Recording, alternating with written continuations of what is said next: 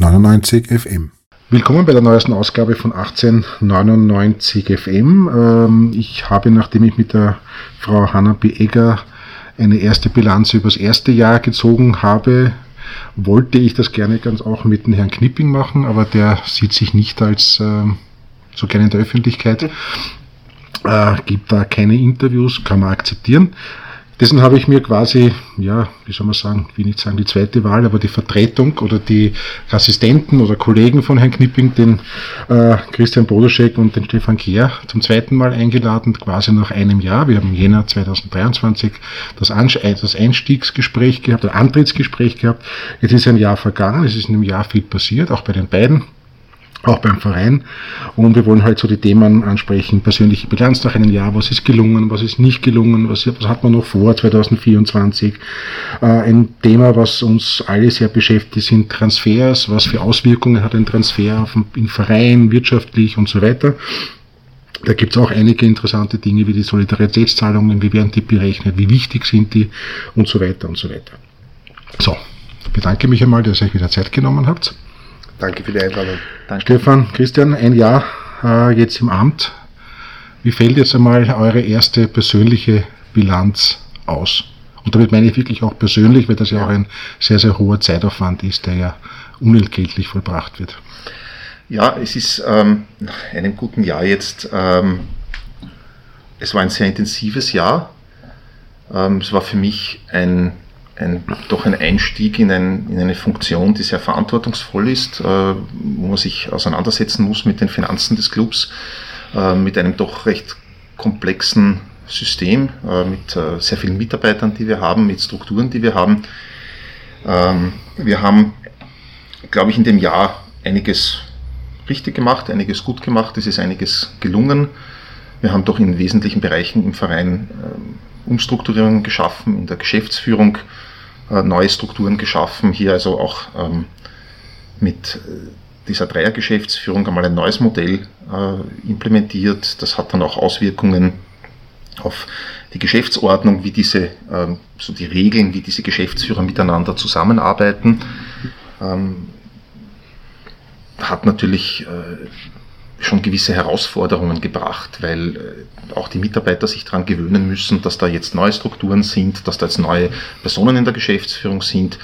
Ähm, das ist völlig normal, dass man da in, den, in diesen Monaten doch intensiver beschäftigt ist damit und äh, ich glaube, es läuft jetzt gut an, es ist gut angelaufen. Äh, wir haben auch ähm, in verschiedenen Bereichen, im Sportbereich und im ähm, im wirtschaftlichen Bereich, in der Geschäftsstelle auch Personalentscheidungen getroffen, wobei ich schon sagen muss, die Personalentscheidungen, was die Geschäftsführung betrifft, das treffen wir im Präsidium.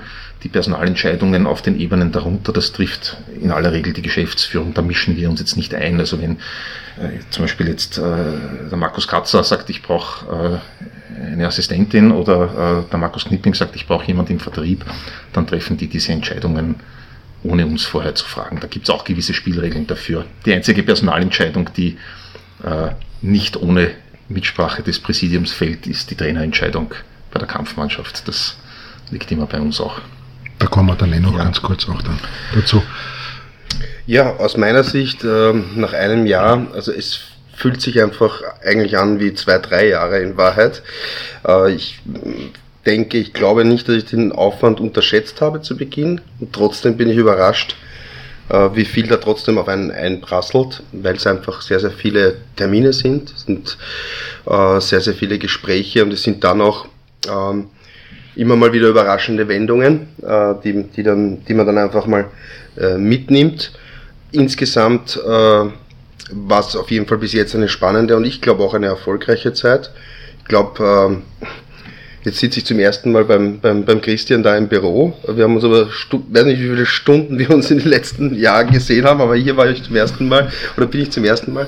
Es ist schon eine, eine, eine, eine sehr vertrauenswürdige Zusammenarbeit jetzt auch im, im Präsidium, auch mit den anderen Gremien.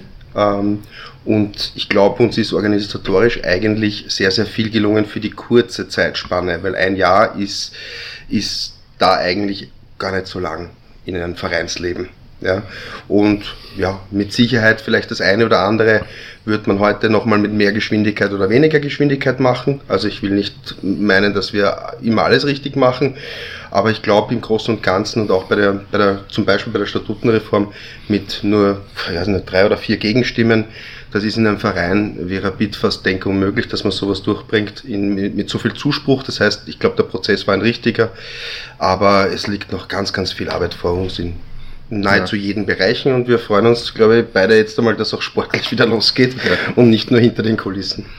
Was ganz kurz, ich habe wie gesagt mit der Frau Hanna PEG schon über die Strukturreform gesprochen, das brauchen wir jetzt nicht wieder komplett im Detail besprechen, aber insgesamt, was ist in dem Jahr gelungen und was ist vielleicht nicht gelungen oder was musstet ihr eventuell aufs Jahr 2024 oder vielleicht sogar schon Jahr 2025 verschieben aus also, Gründen, wie auch immer? Mhm. Bei der Statutenreform bin ich wirklich sehr zufrieden, weil all die Dinge, die wir uns vorgenommen hatten, am Beginn des letzten Jahres, die sind auch wirklich gelungen. Also wir haben wirklich hier es geschafft in einem, in einem, ich gehe jetzt gar nicht auf die Details ein, ja, aber in einem doch sehr ähm, intensiven Prozess hier die, äh, die Punkte, die wir in dem Jahr behandeln wollten, auch ähm, durchzubringen. Das nächste Jahr bringt uns äh, mit, dem, mit den neuen Themen schon gewisse Herausforderungen. Also wir haben doch äh, für das nächste Jahr uns diesen Wahlprozess vorgenommen, das Wahlkomitee und diese Dinge. Da wissen wir, das sind vielleicht noch die ähm,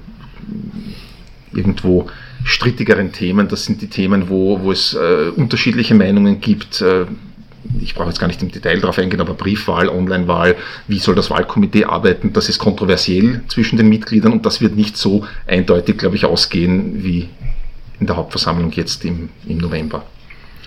Also das ist 2024 das ist jetzt ein geplant. Schwerpunkt. Genau. Geht dahin einher, Entschuldigung, ich wollte dich nicht ja, unterbrechen, ja. geht dahin einher, da hat auch die Frau Hanna Becker gesagt, dass auch die IT entsprechend ziemlich neu aufgesetzt wird, weil auch da ist ja schon relativ lang, gibt es einen gewissen ja, Stau an, ja. an Das war natürlich auch in der, das ist mir schon bewusst, dass auch in der Corona-Zeit man natürlich, ich habe das auch in der Hauptversammlung gesagt, ähm, in den letzten drei, vier Jahren hat man natürlich gewisse Investitionen in dem Bereich bewusst zurückgesteckt, weil ich verstehe schon, wenn ich jetzt im Jahr 2020 vor einer solchen wirtschaftlichen Unsicherheit stehe, dann sage ich halt, okay, jetzt warten wir mal mit Investitionen in neue Serverlandschaften mhm. und äh, und neue IT-Systeme und versucht das all ein bisschen zu bremsen, um hier die Kosten zu sparen.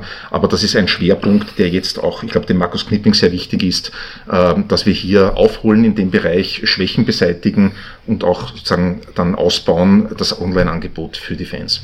Und da, weil ich erst letztens auch wieder mit Markus drüber geredet habe, da ist natürlich vom Präsidium aus ein Anliegen, dass wir in Sachen IT wieder ein Stück weit vorankommen, aufholen oder uns verbessern oder erneuern. Ähm, er hat auf jeden Fall in einer ersten Analyse äh, zwei, drei Dinge rausgefunden, die er sofort äh, verbessern wollte. Das sind aber nicht so sichtbare Dinge, da geht es eher um Absicherung von Daten und so weiter. Äh, in einer zweiten Analyse wurde jetzt dann auch rausgefunden, wo sind die Themenfelder, wo man jetzt sich stark verbessern muss. Ich meine, das ist für viele Fans eher ersichtlich, wenn man Also da geht es jetzt nicht nur da auch um die Homepage und, und so weiter ja. auch, aber natürlich auch sehr, sehr viele Prozesse, die schon vorbereitet werden, vielleicht eventuell um Wahlen zu vereinfachen ja, oder eventuell vielleicht äh, für, die eventuell, sagen wir so, für die Eventualitäten gerüstet zu sein. Ja, da so geht es einerseits, also das Thema mit den Wahlen äh, haben wir jetzt noch nicht so in der Vorbereitung IT-mäßig, weil wir da auch selber noch im, im Beginn sind, sozusagen uns zu überlegen, was wollen wir. Ähm, bei der IT gibt es mehrere Dinge. Man muss sich immer vor Augen halten, es gibt gewisse Dinge, die sieht jedes Mitglied, jeder Fan, die, die Homepage, den Fanshop, das sieht man, da gibt es dann auch sofort Kritik, manchmal auch berechtigt, wenn das nicht mhm. funktioniert, so wie es funktionieren sollte. Äh, aber Entscheidend ist, dahinter gibt es auch noch IT-Strukturen, die wir verwenden, zum Beispiel im Rechnungswesen fürs Controlling, für die Budgetplanung. Dann gibt es, da müssen ja aus verschiedenen Abteilungen müssen einliefern, was, welches Geld brauchen wir, wo kommen die Einnahmen her und so weiter. Und dann gibt es ja auch noch im Vertrieb äh, IT-Systeme, die ganz wichtig sind, ja, dass ich auf einen Blick einem neuen Sponsor zeigen kann, diese Produkte haben wir, äh, das ist sozusagen äh, verfügbar, dass ich auch ein, ein, ein System habe, wo ich mir genau, äh, wo ich genau systematisch aufzeichne, mit welchem Sponsor, mit welchem Partner habe ich wann gesprochen, was ausgemacht, dass das sozusagen wirklich durchgängig organisiert ist. Das ist herausfordernd, ist aber ganz wichtig, diese Dinge anzupacken, weil wir wollen ja auch auf der auf der Sponsorenebene ähm, weiterkommen. Das ist natürlich ein, ein Prozess, der dauert. Das kann man nicht in wenigen Monaten äh, schaffen. Man muss auch bedenken, die, die neue kaufmännische Geschäftsführung mit dem Markus Knipping, ähm, die ist ja erst, also der Markus Knipping ist ja erst seit Juni bei uns, also der hat ja noch kein volles Jahr. Und daher. Nein, nein, ich, das ja. mit den Wahlen war jetzt nicht so gemeint, das ist ja schon, aber dass man vielleicht für die Eventualitäten, die da auf einen zukommen könnten, ja. Äh, dass man sich da natürlich auch schon vorbereitet. So, das ja. ist so die, das war so dahinter. Das stimmt, man muss, nur, man muss natürlich dann immer achten, dass man nicht zu viele äh, Wege und vielleicht auch finanzielle Wege geht und dann kommt die dann ins Leere führen. Die ins Leere führen. Und das genau, ist dann von der Kaufmann, kaufmännischen Sorgfaltspflicht dann auch wieder ein bisschen da, ja. wo man ein bisschen schauen muss. Ich wollte vielleicht noch äh, ergänzen. Ähm, glaube, es ist uns gelungen als Präsidium, aber auch äh, natürlich äh, den, den, neuen Geschäftsführern, dass ein Stück weit mehr Ruhe reinkommt in den Verein. Ähm, soll nicht heißen, dass sich jetzt alle äh, nur noch furchtbar lieb haben und ständig umarmen, aber, und das ist auch gar nicht möglich bei einem Unternehmen, das, das, oder bei einem Verein, das, der über, über 100 Leute hat dann am Ende des Tages, aber es ist äh, schon äh, spürbar ruhiger und spürbar noch aus meiner Sicht wieder ein ganz, ganz gestärktes Zusammenhalten.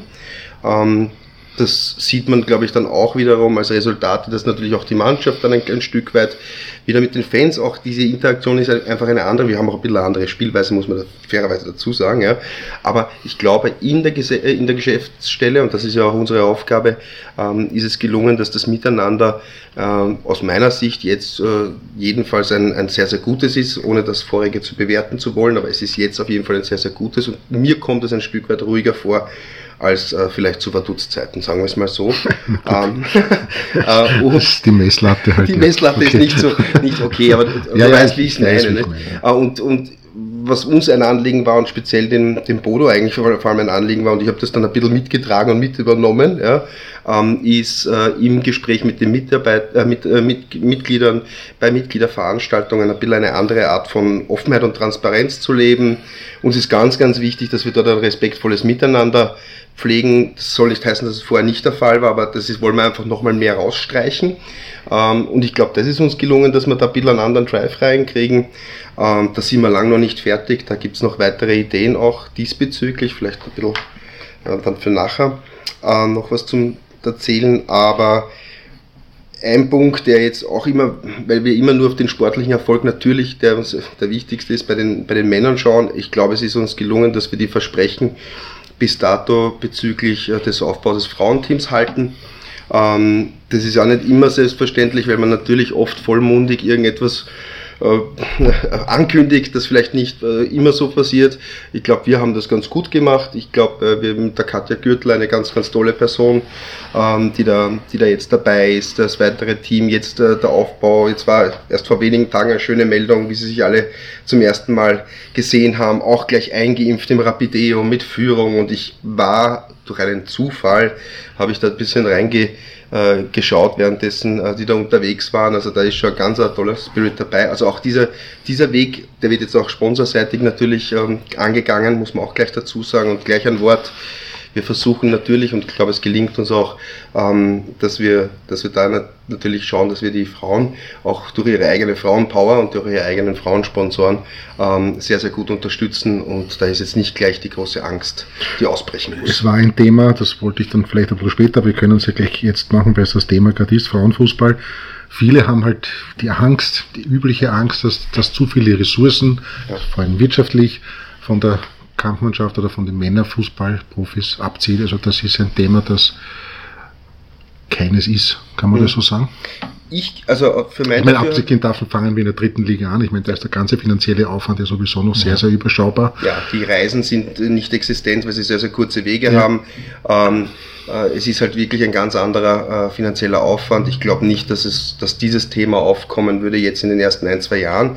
Gebe zu, wenn wir dann in der Bundesliga wären mit den Frauen, und das hoffentlich sind wir ja auch bald, aber das dauert halt das eine oder andere Jahr, dann äh, muss man sich natürlich anschauen, äh, wie stellt sich das Budget zusammen, wie kriegt man das, aber auch da schaffen es andere Bundesligisten ohne großen Männer Anteil, ich meine, ich denke jetzt nur an St. Pölten, äh, ein Budget aufzustellen, das muss uns dann halt auch gelingen, ob es jetzt in der Größenordnung ist oder darunter, sei es dahingestellt, aber wir glauben schon, dass wir äh, aus der eigenen Kraft äh, da was machen können, ohne dass wir da die, die Finanzen von den Männern begraben müssen. Frau Hanna Beger hat im meiner Folge, letzten Folge gesagt, dass sie bereits sehr, sehr gute Signale von namhaften Unternehmen bekommen hat, die hier die bereit sind, die Frau, oder später die. Frau Vizepräsidentin ja. lügt nie.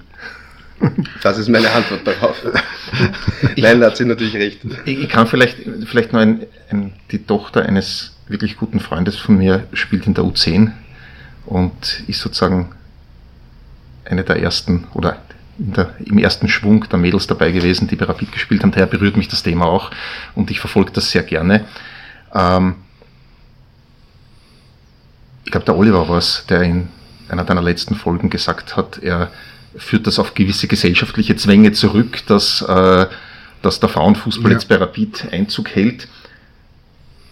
Ich glaube, es ist nicht nur das, das, aber es hat natürlich auch bis zu einem gewissen Grad damit zu tun, vor allem wenn wir dann ans Finanzielle wieder denken. Und ich denke jetzt einfach nur im Sinn des Clubs, wenn ich sage, wenn wir große Sponsoren für uns begeistern wollen, Partner, die wesentliche Beträge zahlen, Hauptsponsoren, große Unternehmen, ja, die also wirklich uns weiterbringen, dann ist es heute eine Voraussetzung, die erwartet wird, dass wir Männern und Frauen, Buben und Mädchen bei uns die Chance geben, Fußball zu spielen. Und wenn wir das nicht erfüllen, und jetzt sage ich das aus der beinharten wirtschaftlichen Realität, wenn wir das nicht erfüllen, haben wir echte Wettbewerbsnachteile gegenüber anderen Clubs, wenn wir uns um große Unternehmen bemühen. Und ich glaube, das darf man nicht vergessen. Und das ist jetzt, äh, das soll jetzt nicht äh, irgendwo ähm, ein, ein moralischer Fingerzeig sein, sondern das ist einfach eine wirtschaftliche Notwendigkeit auch für den Club, dass wir uns dafür öffnen. Ich bin immer als Finanzreferent, bin ich halt, denke ich halt immer ans Geld.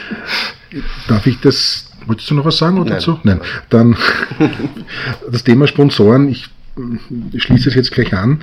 Ähm, auch ein interessanterweise ein viel diskutiertes Thema äh, bei den Rapid-Fans in diversen Foren. Äh, Conclusio der letzten, was man so hört, es tut sich sehr wenig. Es kommen keine neuen Firmen dazu. Man hat ein bisschen Angst um die Wien-Energie. Äh, Gibt es da irgendwie ein Update, ein Status quo, wie es da jetzt aussieht, auch über die nächsten ein, zwei Jahre? Die Lizenzierung steht ja jetzt wieder an. Ja. Ich gehe jetzt einmal davon aus, dass wir uns da keine großen Sorgen Nein. machen müssen. Wir sind, wir sind zwar im 10. Bezirk, aber Nein. die Kollegen nicht weit, glaube ich, haben andere Sorgen. Also wir müssen da jetzt keine Sorge haben. Ähm, aber Sponsor, das Thema Sponsoren generell. Also da sagen viele, es tut sich da so wenig. Es kommen nur so kleine Partnerfirmen, das will man natürlich gar nicht irgendwie kleinreden, auch das braucht man. Ähm, aber so diese Du weißt, was ich meine. Ja, also, ich, ja, ich, ich, kann jetzt nichts, ich kann jetzt nichts zu einzelnen Sponsoren und Verhandlungen klar, sagen. Das geht auch nicht. Es ist auch nicht, ähm, ist auch jetzt nicht meine primäre Tätigkeit, dass ich sozusagen in die Sponsorenverhandlungen mich einbringe, außer ich hätte da besondere Kontakte irgendwo hin. Äh, das ist eine Sache der Geschäftsführung hauptsächlich, die sich darum kümmert. Äh, wir haben ein Vertriebsteam für diese Dinge. Klar ist, erstens einmal, es ist derzeit nicht ganz leicht. Die Wirtschaftslage ist äh, schwierig. Das merke ich beruflich, weil ich im Insolvenzrecht tätig bin. Also ich habe derzeit mehr als Vollauslastung in meiner Kanzlei. Aber es ist natürlich nicht leicht, es ist keine leichte Zeit, äh, Sportsponsorings zu generieren, weil natürlich alle Unternehmen oder viele Unternehmen auf der Bremse stehen, kostenmäßig. Äh, dazu kommt Sponsorenverträge, gerade große Sponsorenverträge, wo man um namhafte Beträge spricht, die macht man nicht in wenigen Wochen. Das dauert oft Monate, manchmal ein, zwei Jahre der Vorbereitung, sozusagen, dass man hier ähm, zu einem Projekt oder zu einem, einem einem Package kommt für einen Sponsor, der steigt einmal mit einem kleineren Paket ein, schaut sich das an, ähm, schaut, was für eine Resonanz er bekommt und dann kann man das ausbauen. Das heißt, sozusagen eine Sponsorenstrategie zu fahren. Ähm, wir sind dahinter, wir arbeiten daran, aber das ist ein Projekt, das sich in wenigen Monaten nicht nicht so leicht umsetzen lässt. Und wie gesagt, es ist jetzt, glaube ich, äh, ich möchte auch jetzt gar nicht über einzelne Sponsoren oder den Wasserstand Nein, das war jetzt auch nicht, das, das war auch nicht die Intuition. Aber ich wollte, dass ich da noch ganz kurz ja. ergänze, weil äh, wenn man jetzt zum Beispiel äh, das Themenfeld äh, Sponsoring schiebt man natürlich sehr schnell den Geschäftsführerwirtschaft zu, weil es auch dort ist, das ist völlig logisch. Ähm, jetzt will ich gar nicht sagen, natürlich ist, ist er jetzt noch nicht so lang da, aber die erste Phase beginnt ja natürlich damit einmal Vertrauen wieder, oder nicht Vertrauen wieder, sondern Vertrauen erst erstmalig aufzubauen. Er ist ein neuer Player, er muss mal alle kennenlernen, er sp spricht mit allen Sponsoren, er schaut, er evaluiert, welchen Sponsor kann man vielleicht weiterentwickeln, so nennt man das ja, wenn man vielleicht noch ein bisschen mehr kriegt von ihm. Äh, wo muss man ein bisschen aufpassen, wer könnte uns abtrünnig werden oder eben auch nicht. Und er schaut natürlich dann nicht nur die Sponsorlandschaft an, sondern die gesamte Einnahmenlandschaft. Und wenn man sich jetzt ein bisschen überlegt, dann haben wir natürlich die VIP-Bereiche. Äh, als Einnahmenlandschaft. Und da gibt es zum Beispiel auch Themen äh, Catering, wann läuft der Vertrag aus, wann nicht. Das ist ein ganz, ganz großes Thema. Ja, und da weiß man, wenn, wenn man sich ein bisschen beim, im Rapid-Kosmos umhört, dann weiß man, dass dieses Thema jetzt auch wieder langsam äh, kommt, dass man sich wieder mit, natürlich sehr gerne mit dem bestehenden Caterer äh, bespricht, aber vielleicht auch evaluiert oder was auch immer man da tut. Ja. ja. Das heißt, er hat schon sehr viel zu tun und davon wissen wir auch. Äh, und ähm, sonst wären wir ja äh, hoch unzufrieden mit ihm, was wir absolut nicht sind. Gab es beim Herrn Knipping irgendwann einmal den Moment, wo er sich gedacht hat, puh, schwierig. Ah, ich glaube, den, den Moment. Oder hat, hat jetzt ihr den Moment oder eben? Ja, nein, es, ist, also es gibt natürlich gibt's Momente und auch in den letzten guten Jahren. Für mich gab es schon Momente, wo ich mir dachte, puh, äh, das ist schon eine, eine Monsteraufgabe, der wir uns da stellen. Und ich glaube, das ist für jeden, der bei Rapid in irgendeiner Aber jetzt nur klar, es ist nicht daran, dass Rapid so schlecht dasteht, dass nein, man sagt, um Gottes nein, Willen, nein. Ist, sondern die, die Herausforderungen waren so Nein, groß. die Herausforderung ist groß. Und nochmal, äh, ich habe das bei der Hauptversammlung gesagt, das hat mich schon sehr zufriedengestellt. Rechnungswesen, äh, das funktioniert sehr gut. Es sind geordnete Verhältnisse bei uns. Es ist nicht so, dass wir äh, irgendwo fürchten müssten, dass da irgendwo die, die Leichen begraben liegen, dass man äh, irgendwo auf Dinge draufkommt. Die werden geprüft von einer Abschlussprüferin. Die wechselt jetzt, das war auch bei der letzten Hauptversammlung, ist auch gut. nicht, dass die scheidende Abschlussprüferin schlecht ihre Arbeit gemacht hätte, ganz und gar nicht. Aber natürlich ist es immer so, wenn ein neuer Abschlussprüfer kommt, der sieht Dinge wieder ein bisschen anders, ja, der ähm, setzt vielleicht andere Schwerpunkte und das ist natürlich auch für uns dann positiv. Nein, also das funktioniert an sich gut. Ich habe nicht das Gefühl, dass wir ähm, dass wir jetzt ein, ein, Sanierungsfall in dem Sinne sind, wie es in anderen Clubs vielleicht äh, wirtschaftlich ist. Ich glaube, es ist, ist beim, bei Markus genauso gewesen, wie es bei uns war. Wenn du neu anfängst und du siehst, also neu anfängst, äh, wieder reinkommst und in einem neuen, neuen Umfeld da jetzt tätig bist, äh, du siehst unheimlich viele Dinge und die erste wirkliche Aufgabe ist, die Dinge auszufiltern und zu schauen, was ist jetzt, was pressiert, was jetzt ganz wichtig. Also Prioritäten setzen. Prioritäten setzen. Fall, ja. Und das ist natürlich etwas, wo er sich vielleicht am Anfang und wir uns auch gedacht haben, na bumm, da, wir wollen eigentlich alles Mögliche angreifen im Positiven. Nicht, weil alles jetzt im, im Argen liegt, aber wir wollen einfach, wir wollen Tatendrang, äh, unseren Tatendrang umsetzen, wir wollen, wir wollen was, wir wollen gestalten, wir wollen was weiterbringen und dann hast du auf einmal 100 Themen. Äh, und dann musst du priorisieren, was du als erster machst. Und dann sind natürlich ähm, entscheidende Sponsorgespräche vielleicht, äh, die noch äh, etwas abwenden oder etwas verlängern, im ersten Schritt wichtiger, als, äh, als, als, als, als gleich etwas ganz was Neues anzufangen und was anderes zu vergessen. Ja. Ich habe immer so, mein Beispiel ist, ich bin, ich bin sehr oft bei Fanclub-Treffen äh, und ich das ist eine der, der lässigsten Sachen in Wahrheit. Ähm, und mein, mein Vor- und mein Nachteil, ich schreibe mir das immer ganz gern auf, dann habe ich eine Liste von 20 Bullet Points, von 20 Dingen, die ich weg, mitgenommen habe aus dem Fanclub-Treffen. Das sind jetzt natürlich kleinere Themen manchmal und manchmal sind es größere Anliegen und natürlich ist es alles sehr speziell, was jemand möchte. Aber es sind äh, oft sehr, sehr gute Punkte von Mitgliedern und Abonnenten, Stadionleben etc. Äh, und dann bin ich dann zu Hause und muss überlegen, okay, welches kann man wie angehen, was, wo kann man das trickt man sich natürlich in Kleinigkeiten auf, da muss man wieder schauen, was ist eigentlich das höhere Ziel und so weiter. Und ich kann mir gut vorstellen, äh, dass es genau das auch ein Punkt ist, der vielleicht auch dem, dem Markus der auch voller Tatendrang ist und der am liebsten alles Mögliche angreifen will, aber der muss auch wieder schauen, was mache ich als erstes. Und da wieder sich manchmal gedacht haben, um Gottes Willen, ich hätte viele Ideen, was mache ich jetzt als erster? Das, glaube ich, war bei ihm definitiv der Fall. Bevor ich, bevor und ein paar deutsche Aha-Erlebnisse hat er sicher auch gehabt. Bevor ich jetzt zu dem, ich, ich komme dann auch noch zu den Punkten, wo ich glaube, dass uns das vielleicht nicht so optimal gelungen ist und nicht nur das, was gut gegangen ist. Ja. Sind, ist logisch, dass auch Dinge vielleicht nicht so gegangen sind, wie wir es uns jetzt gedacht wir, haben. Jetzt werden wir überziehen. Jetzt werden wir überziehen. Nein, aber ähm, was mir gut gefallen hat, das war, war auch tatsächlich eine, eine, eine Idee, die also auch von Markus Knipping und aus der Geschäftsstelle sehr stark gekommen ist, äh, diese Reinheit der Marke Escarabit. Ihr habt das alle mitbekommen, das war so ein, ein, ein bisschen ein, ein Rebranding, aber jetzt im positiven Sinne für mich, weil ich weiß schon, dass viele sagen, der Escarabit Wien, okay, ja, aber wir sind halt immer schon der Sportclub Rapid gewesen. Das steht so in der Satzung seit ewigen Zeiten und ich finde das gut, ja, finde ich gut, äh, das so klar und, und so diese, diese Reinheit der Marke zu pflegen, weil diese Marke ist für uns wahnsinnig viel wert. Ja? Das fängt an im Merchandising, das geht über Sponsoren, das ist einfach die Bekanntheit und man weiß, da SK so wie äh, bei anderen Clubs, also in, in, in, England wundern sie sich immer, wenn wir Arsenal London sagen, das ist für die klar, dass das der äh, Arsenal FC ist. Und dann gibt es andere Beispiele, also ich finde das gut ja. und das hat mir auch gut gefallen. Das war auch ein richtiger Schritt in die richtige Richtung. Es muss auch sein, weil es ja im Prinzip der, die Marke der Kern ist äh, jeder Vertriebssituation, äh, äh in die man sich begibt. Also wenn man jetzt über Vertriebsstrategien redet, dann ist die Grundlage dessen natürlich, was sind, wer sind wir? Wie heißen wir? Wie wollen wir sein? Wie wollen wir uns darstellen?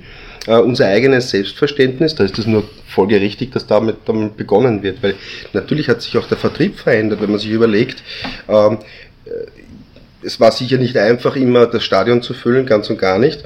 Aber die Message, als das Stadion neu da war, war, war klar, das ist ein neues Stadion, das ist aufregend, kommen Sie und zahlen Sie oder kommen Sie und schauen Sie. Zahlen meine ich jetzt bei Sponsoren und schauen bei Fans, ja. Äh, äh, und, ja, die zahlen auch. Ja, die zahlen auch, ja, natürlich. äh, aber, ja, klar. aber jetzt ist die Message natürlich eine andere. Das Stadion ist nicht mehr das Neueste, also es ist noch immer super neu, aber es ist nicht in den Eröffnungsjahren. Äh, wir haben vielleicht ein bisschen den Erfolg ein bisschen, sind ein bisschen Erfolg ein bisschen hinterhergerannt. So, jetzt müssen wir überlegen, wer sind wir, was wollen wir, wohin, wie, wie stellen wir uns da? Und vor allem, wohin wollen wir uns entwickeln? Das heißt, es ist folgerichtig, dass man sich natürlich da an die, an die Grundwerte erinnert und auch immer wieder an den Mitgliederverein erinnert. Schön ist auch, das ist, hat mir auch gefallen, in so diese Entwicklung der letzten Monate. Ich glaube, es gibt in der Geschäftsstelle einige jüngere Mitarbeiter, die sehr motiviert sind, die wirklich äh, in den verschiedensten Bereichen, ich will jetzt gerade bewusst gar keine Namen nennen, ich sehe das nur als, als Tendenz, die, die motiviert sind, etwas äh, weiterzubringen für den Club und das gefällt mir. Das ist schön, wenn ich das sehe und da freue ich mich immer drüber, wenn, wenn das gelingt. Ja, was ist uns nicht so gut gelungen? ich glaube, manchmal habe ich das Gefühl, ich muss mich manchmal ein bisschen zurücknehmen, weil ich nicht als Präsidiumsmitglied mich zu stark im operativen Geschäft einmischen will. Das ist äh, oft ein bisschen eine, eine Gratwanderung. Ähm, natürlich wird man oft gefragt von Mitarbeitern, von Geschäftsführern, wie soll man das machen oder äh, man diskutiert verschiedene Dinge und ich versuche es dann wenn es irgendwie geht, so zu machen, dass ich schon meine Meinung sage oder ein Feedback gebe, was ich so höre von Mitgliedern, von Fans, was so äh, gut ankommt, was weniger gut ankommt. Aber ich versuche mir dann ein bisschen zurückzunehmen, weil wir im Präsidium sollen eigentlich die strategische Ausrichtung machen. Wir sollen die Geschäftsführung aufstellen, wir sollen dort denen eine, eine Richtung vorgeben irgendwo, aber ich will jetzt nicht, dass dann acht Leute im Präsidium darüber abstimmen, ob man jetzt äh, wie das nächste Auswärtstrikot ausschauen soll oder ähm, wie, äh, wie der Fanshop bestückt werden soll, weil das sind Dinge, das muss in der GmbH laufen, ohne dass wir uns einmischen. Ja? Da komme ich wieder zurück zu den, zu den, zu den Fanclub-Treffen oder Treffen mit, mit, mit Mitgliedern. Äh, ich glaube, was uns jetzt rückblickend, aber da ist man dann immer später ein bisschen klüger, was man damals aus uns eine richtige Entscheidung gefunden haben, sonst hätten wir sie ja. nicht getroffen. Äh, heute könnte man natürlich sagen, naja, hättest du den Zocki verlängern müssen noch zu dem Zeitpunkt oder, oder nicht. Ja, das ist immer so ein Punkt, zu dem damaligen Zeitpunkt äh, haben wir das so gedacht und deswegen haben wir es auch so gemacht oder ja. haben das auch gut geheißen. Ja, es ist halt, und, es ist halt da könnte man jetzt. Es ist halt ex post betrachtet immer leichter. Natürlich würden wir heute ex post betrachtet mit der Trainerentscheidung auch sagen, na hätten wir das damals nicht gemacht, hätten wir uns was erspart, das ist halt so. Ja. Damals im, im, im, Ende, im zu Ende gehenden Jahr äh, 2022 waren wir halt der Meinung, äh, der Zocki bringt wieder einen gewissen, es war ja auch damals im Herbst noch mit ihm ein gewisser Aufwind sportlich zu spüren, ja. Und da waren alle der Meinung, das ist die richtige Entscheidung, sonst hätten wir es natürlich nicht gemacht. Ja. Bleiben wir gleich bei dem Thema. Ähm, Herbst 23 gab es einen Trainerwechsel mhm. und du hast, also habt beide gesagt, da seid ihr involviert, weil das ist eine Entscheidung, die das Präsidium quasi absegnet. Ja. Lasst uns da vielleicht kurz, soweit ihr das könnt oder dürft, ja. äh, ein bisschen hinter die Kulissen blicken, wie läuft das ab oder wie ist das abgelaufen? Meine, die sportliche Entscheidung war ja nicht bei euch, das ist ganz klar. Wahrscheinlich war es ja in Diskussionen dabei, aber wie ist das? Es ist, ich meine, eine Sache ist klar, ja, und ich habe das immer, man wird natürlich als Präsidiumsmitglied sehr oft von Fans, von Mitgliedern konfrontiert, die sagen, was machst du mit Trainer? Der Trainer muss raus. Ja? Oder wie auch immer. Ja. Ich kann dazu nur immer sagen, bitte glaubt uns, wir im Präsidium beobachten die sportliche Situation genauso intensiv wie jeder Fan, wie jedes Mitglied, weil wir leiden mit, wenn es sportlich nicht läuft, weil es natürlich auch irgendwo unsere Arbeit, unsere Tätigkeit ist, die auf der Probe steht, wenn wir wieder mal äh, sportlich nicht so performen, wie wir es sollten. Und ja. wir wünschen uns nichts sehnlicher, als dass wir gewinnen und dass wir erfolgreich sind mit dem Verein. Und natürlich beobachten wir das. Und natürlich ist es so, dass es intern jederzeit, wenn es sportlich nicht läuft, alle möglichen Dinge hinterfragt werden und man sich fragt, äh, hat man die richtige Kaderpolitik gemacht, hat man die richtigen Spieler verpflichtet, ist der Trainer der richtige? Und diese Fragen werden natürlich gestellt. Nur das Thema ist, ähm, ich, kann, ich kann so eine Diskussion nicht öffentlich führen und auch nicht ein Mitglied bei einem Mitgliederverein, alles was ich vor den Mitgliedern oder wo ich die Mitglieder einbinde in die Diskussion, ist quasi öffentlich. Das geht nicht, diese Entscheidung äh, oder diese, diese Diskussion öffentlich zu führen. Und irgendwann kommt dann der Zeitpunkt, wo man halt, und so war es natürlich auch äh, bei diesem Trainerwechsel, so wie wahrscheinlich bei jedem anderen Trainerwechsel in den letzten Jahren und Jahrzehnten davor, dass halt die, äh, das Präsidium sagt, äh, gemeinsam mit der Geschäftsführung, das passt jetzt nicht mehr, das ist sozusagen, jetzt ist der äh, der Punkt gekommen, wo man eine, eine Trennung machen muss und das ist dann eben auch passiert. Ja. So, vielleicht noch ergänzend, mhm. weil das vielleicht noch ein, ein abschließender guter Satz dafür ist, es ist nicht so, dass wir da jetzt irgendwie Entscheidungstreiber sind, sondern es ist schon sehr wohl so, dass natürlich in einer Gemeinschaft dann, äh, wenn man dann die, das Präsidium und, und die Geschäftsführer zusammensitzen und man hat gerade äh, vielleicht ein schlechtes Ergebnis abgeliefert oder mehrere hintereinander, dann äh, da kommt dieses Thema ja sowieso von alleine zur Sprache und dann ist die meiste, meiste Zeit natürlich eher davon, ähm, hat er noch den Rückhalt, hat, hat eine Person, jetzt ohne jetzt auf die Person, hat die Person Rückhalt der Mannschaft, kann die Person noch Impulse setzen, äh, glauben wir daran, glaubt die sportliche Leitung daran? Und es ist glaube ich eher so, dass man dann am Ende des Tages äh, Entscheidungsfindungen nochmal hinterfragt, auch gegenseitig hinterfragt. Es ist aber nicht so, dass wir Entscheidungen jetzt unbedingt äh, so vorantreiben, dass wir da hingehen in die Ecke, weil wir haben ja dafür auch Geschäftsführer.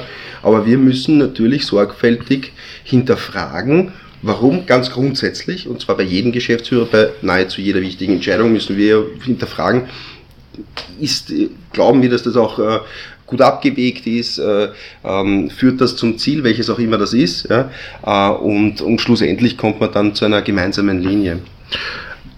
Es war, ja, das ist, es ist genauso und das ist auch das, was mir immer wichtig ist. Ich, ich möchte mir, ich bin, ich bin Jurist, ich glaube, ich mich in wirtschaftlichen Dingen aus, aber ich bin kein, ich war nie Profisportler und ich habe natürlich nicht das Wissen eines Sportwissenschaftlers oder eines ehemaligen Fußballers, der weiß, auf was es ankommt im Profifußball. Ich bin von meiner sportlichen Expertise so der durchschnittliche Fan, der das beobachtet. Ich bin kein Taktikguru, ich kann all diese Spielsysteme im Detail nicht erklären, sondern ich sehe halt, was ich am Feld sehe, was alle anderen im Stadion auch sehen. Und daher möchte ich mir auch nicht anmaßen, äh, unserem Geschäftsführer Sport oder auch äh, anderen Verantwortlichen, die hier kommen und sagen, das müsste gemacht werden, der Spieler ist gut, der Trainer ist gut, der ist nicht gut, äh, jetzt zu erklären, dass sie hier in ihrer sportlichen Analyse falsch liegen, weil ich glaube, das wäre anmaßend. Was ich gerne oder was ich mir, auf was ich mich fokussiere dabei, ist natürlich immer, äh, wie können wir das finanziell machen? Das wollte ich gerade fragen, ja? weil ich meine, jetzt müssen, das geht äh, zu Ramparisic und sein Co-Trainer. Ja, natürlich. Sind noch auf der Payroll. Genau. Bis zumindest, ich meine, außer sie werden vorher abgeworben, es finden einen neuen Job. Die Details tun jetzt nichts zur Sache. Nein, nein, aber, aber ist, äh, Fakt ist, dass sie im genau. Stand jetzt noch auf genau. der Payroll sind. Und das ist ja eine wirtschaftlich auch eine Belastung. Natürlich, und das muss man sich vorher anschauen. Das ist dann eher mein Part, wo ich sage, um das kümmere ich mich. Da möchte ich genau wissen, wie können wir das äh, wirtschaftlich darstellen. Und natürlich möchte ich auch verstehen, ähm, wenn eine solche Entscheidung getroffen wird, und das ist aber auch hier, finde ich, sehr professionell gemacht worden, ähm, dass der Markus Katzer, wenn er sagt, das ist sozusagen äh, aus seiner Trainersuche herausgekommen, dass er uns präsentiert, und es hat auch getan, welche, nicht nur, das ist der Trainer, den ich will und der ist super und jetzt bitte nickt's mir den ab, ja, sondern wir haben, er hat uns genau erklärt, mit welchen Trainern er gesprochen hat, potenziellen Trainern er gesprochen hat, welche Überlegungen er im Einzelnen hatte, welcher Kandidat in Frage kommt und welcher nicht und warum nicht.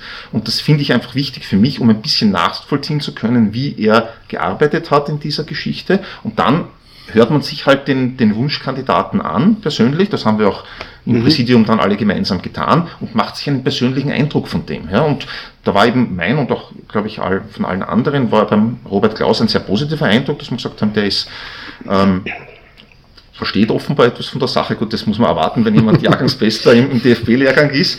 Und ähm, ich habe ihn als sehr, äh, schon bei unserem ersten Treffen, als einen sehr besonnenen, sehr strukturiert denkenden Menschen wahrgenommen, der sich auch artikulieren kann. Das gefällt mir natürlich gut.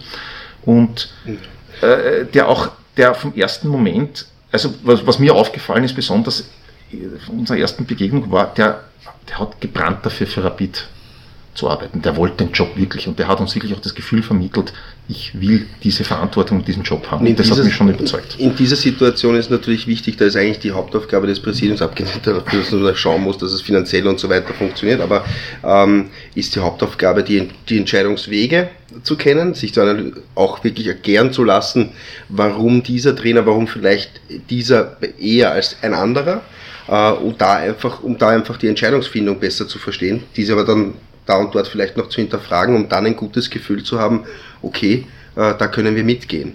Jetzt, äh, wir sind ja nicht die Oberlehrer, aber wir sind schon noch einmal in, in Wahrheit von den Mitgliedern äh, die gewählten Personen, die, die auch darauf zu schauen haben. Und äh, dieser Pflicht müssen wir natürlich nachgehen. Das ist ich klar. Möchte, sagen wir so, auch wenn ich jetzt kein Experte im Sportbereich bin, ich möchte plausibilisieren können für mich, ob das, was die Sportgeschäftsführung hier tut, mhm das passt. Das ich wollte, wenn ich noch kurz ein, darf ich das Thema hijacken, weil du Payroll genannt hast. Jetzt geht es ja gar nicht. Äh da wollte ich, darf ja? ich, da okay, wollte ich mich kurz dazwischen grätschen. Ja, bitte. Äh, Payroll ist sowas in einem Budget, man sagt, gibt es sowas, wie man sagt, sowas plant man irgendwie ein, dass es unter Umständen sein könnte, dass man den Trainer vielleicht vorzeitig so eine Art Rückstellung also oder wie Planst du das? Nein. Hast du das schon geplant? Nein, also das, das, man plant, sagen wir so. Gar nicht, das meine ich jetzt nein. vielleicht bösartig den ah, aktuellen Trainer, aber das, sowas kann ja, ich meine, ja. ist, wir wissen, wie der Fußball funktioniert. Ne? Also es gibt nie eine, eine Budgetposition, es gibt nie eine Budgetposition, äh, wo wir sagen, äh, wir müssen uns von dem und dem trennen oder das ist nicht natürlich,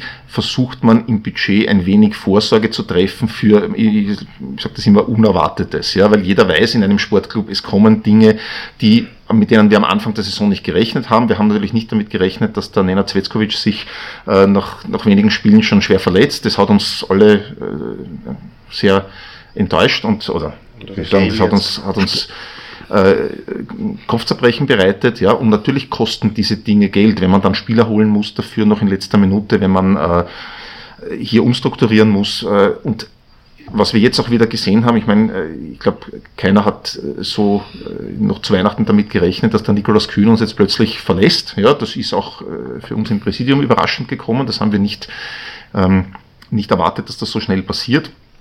Und natürlich tun sich auch immer wieder Chancen und Türen auf äh, damit, ja, weil jetzt haben wir plötzlich dann wieder finanziell ist ja völlig offensichtlich, steht in der Zeitung, ich verrate hier keine Geheimnisse, äh, hat man wieder ein bisschen Spielraum bekommen, dadurch, dass man jetzt hier einen guten Verkauf getätigt hat und dann ändern sich wieder die, die Pläne, ja, und man, es ist ganz schwer, sagen wir versuchen immer ein, ein Budget zusammenzustellen, dass die Liquidität über die ganze Saison, dass wir immer ausreichend Geld haben, aber natürlich muss man dann während der Saison immer wieder ein bisschen adjustieren, das Ganze.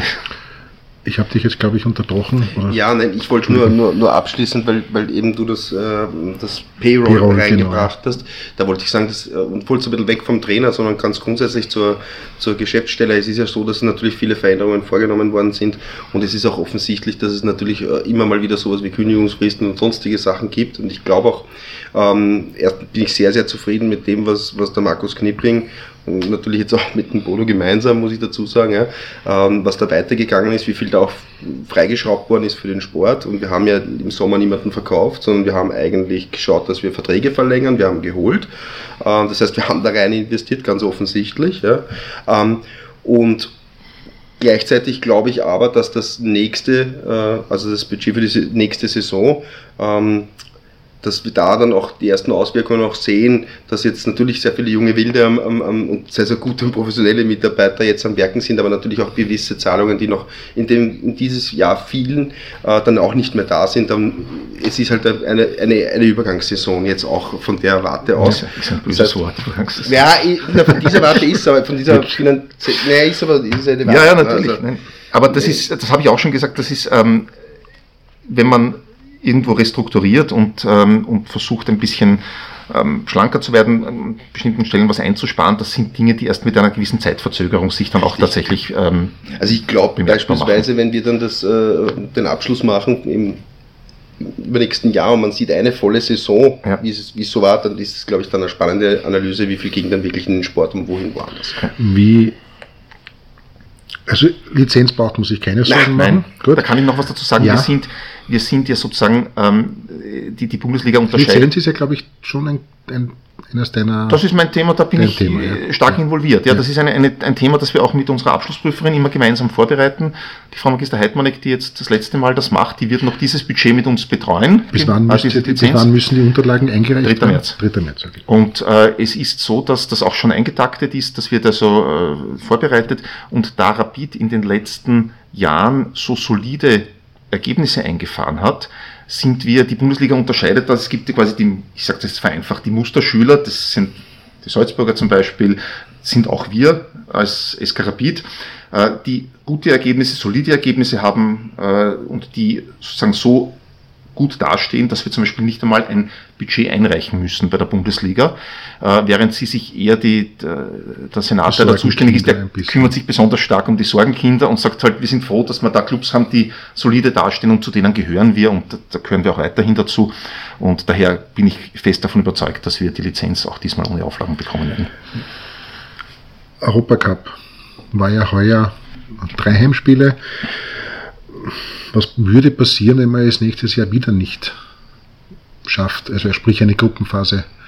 Es wäre mal sportlich enttäuschend. Ich möchte mal. Das ist, nein, nein, das, das, ist für mich. Das ist ganz klar. Ja, das, das, das möchte ich immer nach oben stellen. Das mich. ist jetzt ganz klar. Sportlich ist natürlich alles für den Sport, ist ja, ja ist ja die Wiese des Präsidiums, aber trotzdem ist das ja ein wirtschaftlicher Teil, ein, ein, ein wichtiger, Na, natürlich. eine wichtige wirtschaftliche ich mein, Faktor möchte, in der. Ich möchte nicht verhehlen. Ich meine, wir haben Strukturen und jetzt komme ich zurück auf, auf die Infrastruktur, die wir haben, das Stadion, und da sind wir im Vergleich, äh, das ist äh, die Leistung unserer Vorgänger gewesen, das muss man wirklich anerkennen. Also dieses Stadion zu bauen, vor allem zu dem Preis. Ja, wenn ich jetzt sehe, was in anderen äh, bei anderen Bundesliga-Clubs gezahlt wird für Gut, teilweise kleinere Stadien. Wenn wir das heute bauen würden, weiß ich, ne, wer genau, aber, aber die, die, Entscheidung, die Entscheidung damals, das Stadion zu bauen, war jetzt rückblickend betrachtet goldrichtig. Dieses Stadion ist super, es beneiden uns äh, andere Clubs um dieses Stadion, um diese Möglichkeiten, die wir hier haben. Nur das kostet natürlich diese Infrastruktur. Und äh, das können wir, auch das Trainingszentrum, ähm, das können wir langfristig nur finanzieren, wenn wir regelmäßig im Europacup spielen. Das wissen wir. Das ist auch der Anspruch, es muss auch der Anspruch für Rapid sein. Ich kann nichts anderes äh, gilt. Wir, es wird uns jetzt, äh, wenn wir nicht in die Gruppenphase kommen, ähm, dafür wird natürlich vorgesorgt im Budget, dann muss man anders planen. Es wird uns nicht in Schwierigkeiten bringen. Wir werden nicht äh, äh in der Zeitung stehen mit, äh, wann ist Rapid in Konkurs.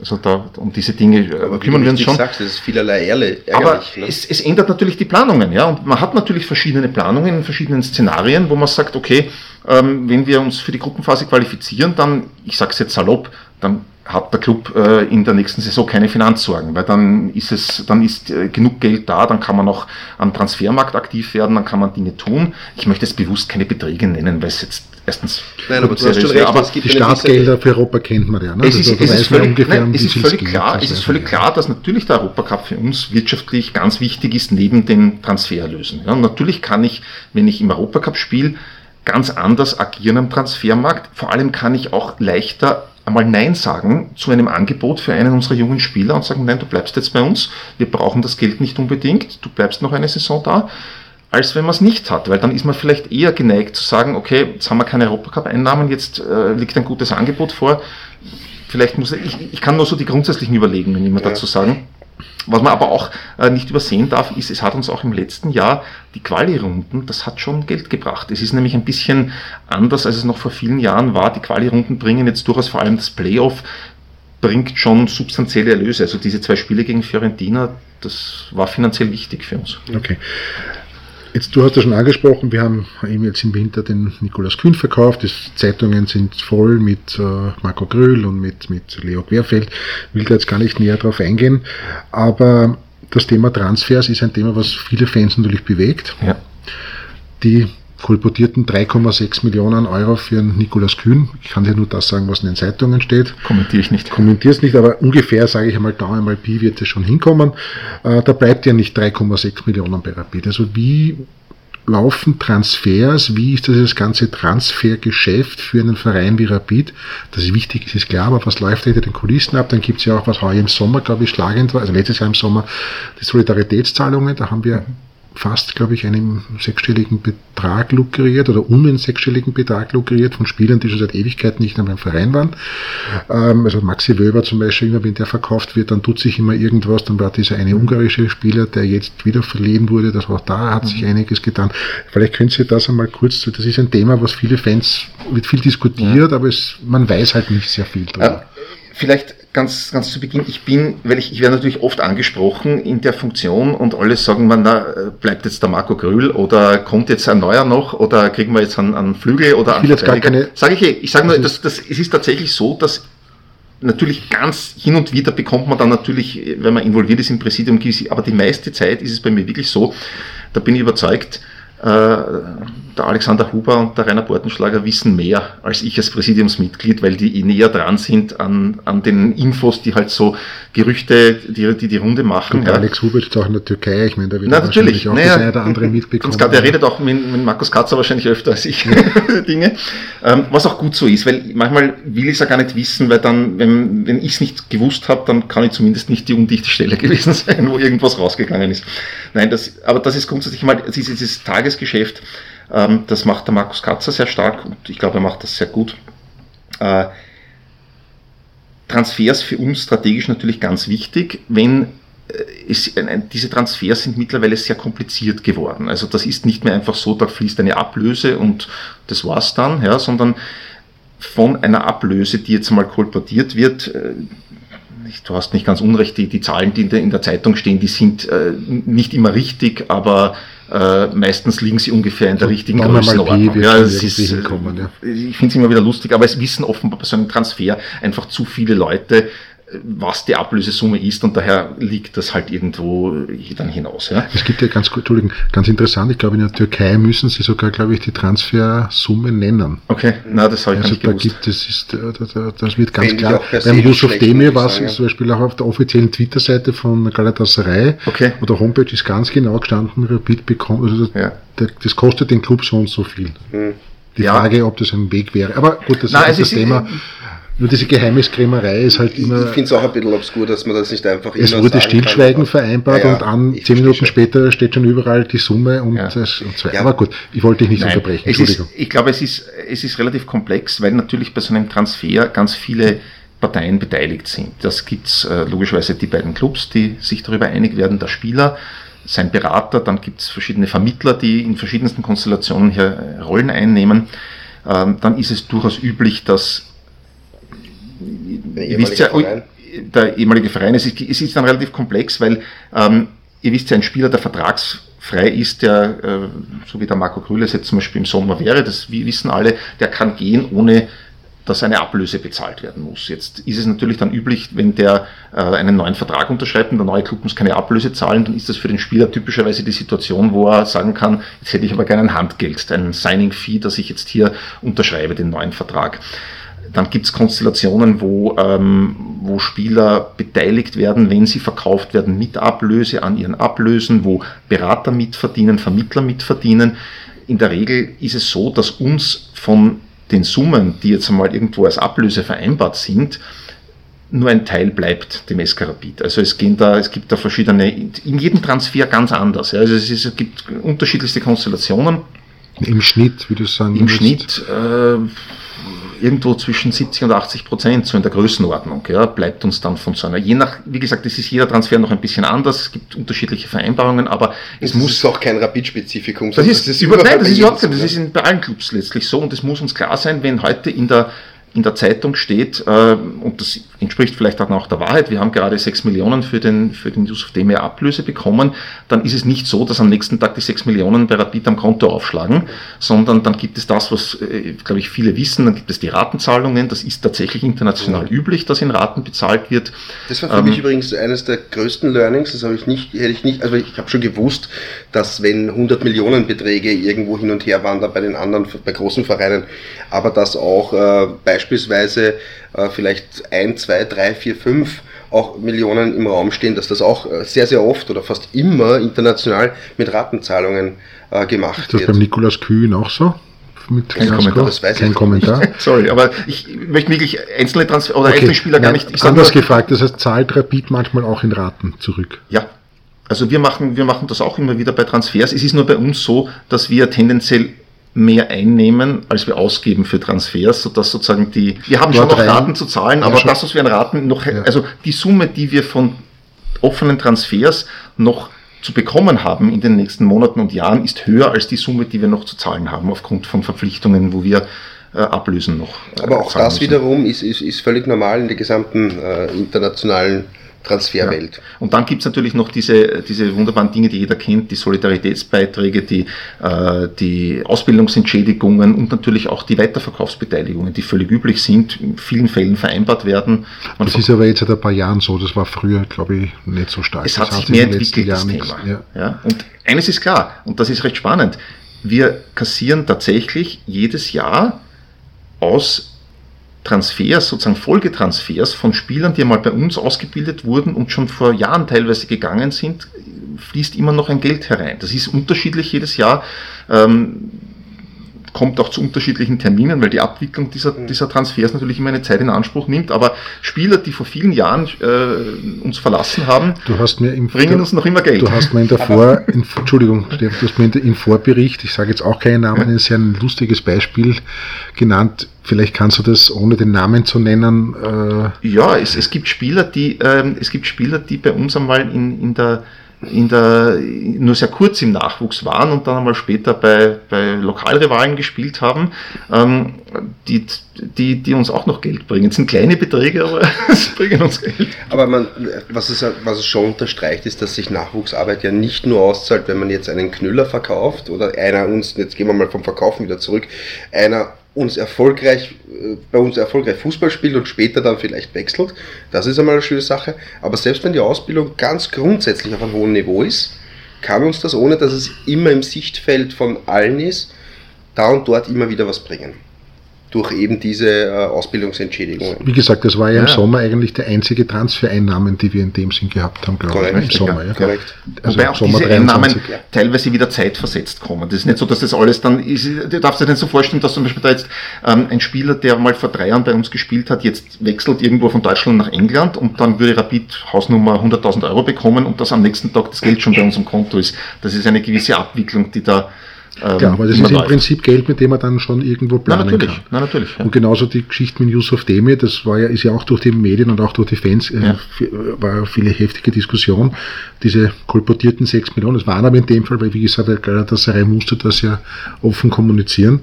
Äh, Fließt da das Geld regelmäßig? Kann man das, darfst du das sagen oder nicht sagen? Darf ich sagen, ja. Also es, auch wenn der es, es sind, es sind noch Raten offen, das ja. ist, ist noch, noch Raten offen, es wird bezahlt. Das Gute für uns bei solchen Transfers ist, also wenn wir, wenn wir die UEFA nicht hätten, ähm, dann würde ich als Finanzverantwortlich eines Clubs nie zustimmen, dass wir einen Spieler hast, in, die, in die Türkei verkaufen ja, und, ähm, und hier äh, eine Ablöse nicht sofort Zug um Zug bekommen mit der Freilassung, weil ich möchte nicht äh, in, in, mir dann einen Anwalt nehmen müssen und im Ausland ähm, dem Geld nachlaufen sozusagen. Die UEFA hilft uns da sehr oder hilft, dass dieses Transfersystem in der UEFA funktioniert und kein Club im Ausland irgendwo ähm, dem Geld äh, mit, über, über Gerichte und, und Gerichtsvollzieher und so nachlaufen muss. Ähm, die, ja, das, das, System, das System lautet einfach, wenn Transferschulden offen sind und der Club zahlt nicht, dann ist die UEFA sehr ich sage immer, spaßbefreit bei dem Thema und verhängt sehr schnell Sanktionen. Das kann dann bis zu Ausschluss, bis zu Transfersperren, bis zu Ausschluss aus dem Europacup und solche Dinge. Und das äh, bewegt dann doch die Clubs dann äh, wieder ihren Verpflichtungen ich nachzukommen. Meine, ich, ich, bin ja jetzt kein großer Experte, mir scheint aber dann doch, doch, dass genau das eben der, der Punkt ist, der so wesentlich ist, weil wenn das nicht wäre, wenn nicht äh, da und dort, ohne jetzt Fallbeispiele zu nennen, aber wenn nicht da und dort einfach das Druckmittel der FIFA so wäre, dass, oder der UEFA so wäre, dann spürst du halt nicht mit ja, ähm, dann, dann müsste, verlagert sich alles auf die Gerichtsbarkeit der jeweiligen Nationen und da kann es ja dann so mal sein, dass man langsamer geht und so weiter und so fort. Dementsprechend ist das schon eine ganz gute Sache. Das war jetzt kein, Entschuldigung, das war jetzt kein Seitenhieb äh, gegen die Justiz der Türkei. Ich würde auch in Spanien oder in England nicht dem Geld nachlaufen nein, wollen. Aber, das aber das, das Thema Yusuf Demir hat dem, hat dem viele Rapid-Anhänger ja. auch die finanzielle Geschichte. Also ich, was, was, ich, was man schon sagen kann, ähm, es gibt eigentlich kaum, das kommt fast nie vor, dass wir Ausfälle haben, Zahlung, also wirklich Forderungsausfälle, dass einmal eine Ablöse, die zugesagt wurde, die vereinbart wurde, dass die nicht kommt dass man die abschreiben muss quasi. Weil das kommt ganz selten vor. Selbst damals mit dem alten Beispiel, ich kenne das nur aus Erzählungen, aber äh, wie die Glasgow Rangers da, wie, wie das in den Konkurs gegangen sind, äh, hat man den Jelavic dann auch noch bekommen.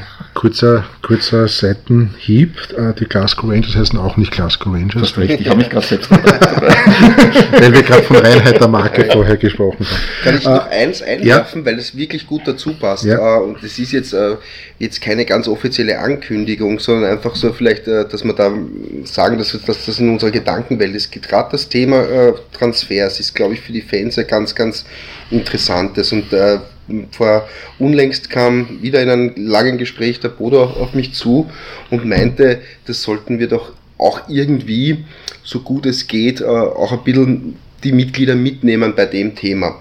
Und ähm, jetzt sind wir da gerade ein bisschen am Überlegen in der Orga-Gruppe gemeinsam, äh, wie könnten wir das auf, äh, aufbereiten und wir sind ein bisschen am Überlegen, dass wir da vielleicht eine Art ähm, Mitglieder, ich sage jetzt mal, äh, Mitglieder-Infoabend machen, ja, wo wir immer mal wieder in unregelmäßigen Abständen bestimmte Spezialthemen äh, nehmen und das könnte zum Beispiel Transfermarkt international. Das geht jetzt nicht um Rapid. Wir werden da nicht über Grüll reden, sondern wir reden einfach über, über das Gesamte. Äh, und dass wir diese Spezialthemen nehmen, wie zum Beispiel dieses, und interessierten Mitgliedern äh, in, einer, in einem Gespräch, in einer Podiumsdiskussion oder wie auch immer das Setting am besten ist, einfach da ein bisschen ein Stück weit mitnehmen auf dieser Reise durch das Fußballbusiness, wenn man so sagen darf, weil es äh, erstens Rapid sehr viel angeht, weil es, glaube ich, äh, auch spannend ist als Mitgliederverein, soweit es uns möglich ist, äh, da die Mitglieder einzubinden. Ich habe vorher schon gesprochen von Offenheit, Transparenz etc.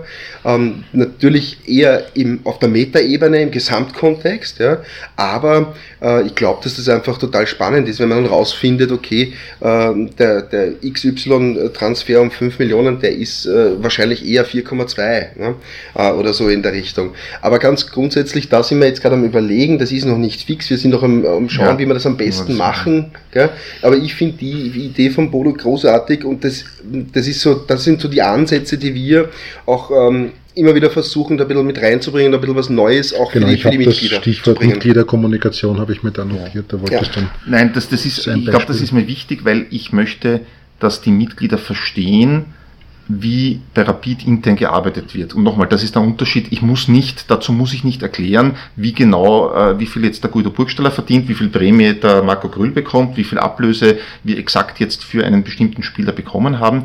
Aber wenn man ein bisschen den Mitgliedern dieses diese Arbeitsweise oder die Herausforderungen auch, die sich stellen für den Club dabei, ja, wann kommt das Geld, wie planen wir das ein, wie arbeiten wir damit, dann glaube ich, hilft das den Mitgliedern beim Verständnis und dann ist es auch leichter nachzuvollziehen, warum bestimmte Entscheidungen so getroffen werden und nicht anders. Und das wäre mein Anliegen. Dass man und übrigens könnte in weiterer Folge dann irgendwann mal zum Beispiel auch Frauensponsoring oder was auch immer für Themen äh, als Spezialthema gut dienen, um, um bestimmte oder äh, um bestimmte Sachverhalte nochmal ganz kurz näher, äh, näher zu erläutern und einfach in die Diskussion mit den Mitgliedern oder ins Gespräch darüber zu kommen. Ganz kurz noch zu den Transfers, respektive auch, weil unsere Jugendarbeit ja immer so äh, hervorgehoben wird. Es gibt ja auch, da muss man auch sehr aufpassen mit Transfers, speziell von Nicht-Österreichern, Altersgrenze, äh, Vertragslänge, glaube ich, auch da gibt's ja, ja. Nicht länger als drei Jahre. Nicht länger, also unter 18 Jahre, glaube ich, nicht ja. länger als drei Jahre. Ja. Also auch da gibt es relativ das strikte... Auch, und das ist ja. auch aber ein Thema, was immer ganz gut ist, weil wenn, wenn wir zum Beispiel einen, einen Spieler haben, der ist zum Beispiel 17,5 und äh, das äh, halbe Austrian Soccer Board weiß, dass das ein großartiger Spieler ist und, und, und viele wissen dann auch, ähm, ähm, man sollte den verlängern und dann verlängert man den nur um drei Jahre zum Beispiel, ja, dann wäre vielleicht ein Aufschrei groß, wenn man das mal vorher weiß, man, man wartet mal ab und schaut, dass man nachher ihn länger kriegt. Aber ja, wobei ich glaube, ich, ich, ich habe das nachgelesen, es sind glaube ich auch gar keine Optionen möglich. Du kannst gar keine Klauseln ein in diesem ja. Vertrag. Also jetzt so wie ja. Verlänger automatische Verlängerung oder nach das ist auch, das gibt es in diesem Alter die, nicht. Die Optionen, ist nicht erlaubt. Die Optionen sind auch, vor allem wenn so einseitige Optionen vereinseitig sind, das ist nicht unproblematisch arbeitsrechtlich auch. Also muss man immer aufpassen, das ist ein eine, eine wenn du die gleichen Rechte bei den beiden Seiten geben müsstest, oder? Ja, natürlich. Ja.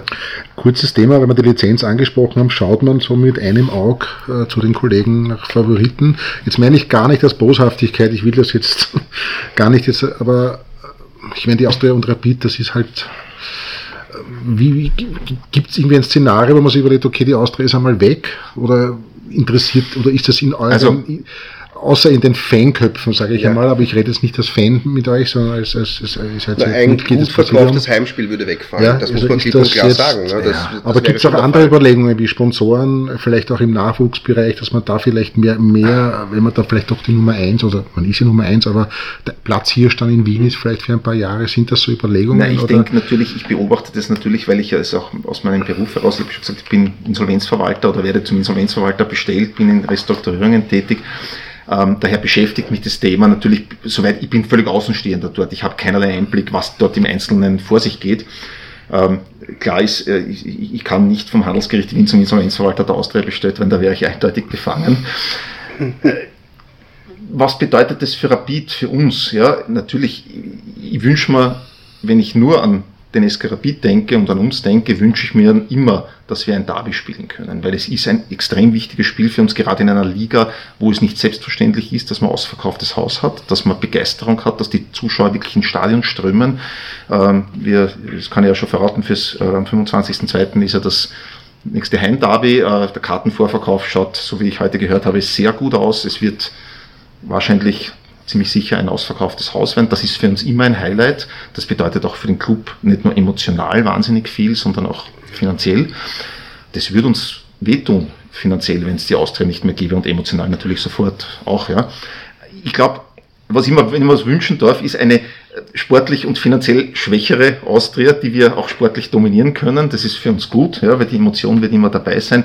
Aber ich finde das kein gutes Szenario für uns, wenn die Austria absteigen würde also ich möchte sie gern sportlich dominieren. Ich, ich, fordere auch den ersten Heimsieg wie jeder andere im Präsidium, ja. wahrscheinlich auch jeder andere, der in irgendeinem äh, Naheverhältnis zu Rapid ist. Ähm, ich, ich möchte natürlich sie dominieren aus eigener Kraft, wenn sie weg sind, ob sie jetzt so eine Lücke aufmachen, äh, dass man irgendwie fantechnisch oder sonst irgendwie, das weiß ich nicht, weil ich auch gar nicht weiß, wenn, wenn sie das nicht bekommen würden, wo würden sie denn landen, das weiß man doch alles in Wahrheit gar nicht und alles ist irgendwie, also selbst wenn wir da ein bisschen näher dran sind, was wir nicht einmal sind in dem Fall, ja. ähm, äh, ist es, stehen da so viele Fragezeichen. Ja? Äh, auch auch, auch für mich zählt äh, jetzt nie, zählt, zählt für mich eigentlich dann äh, die Emotion bei einem Sieg gegen sie.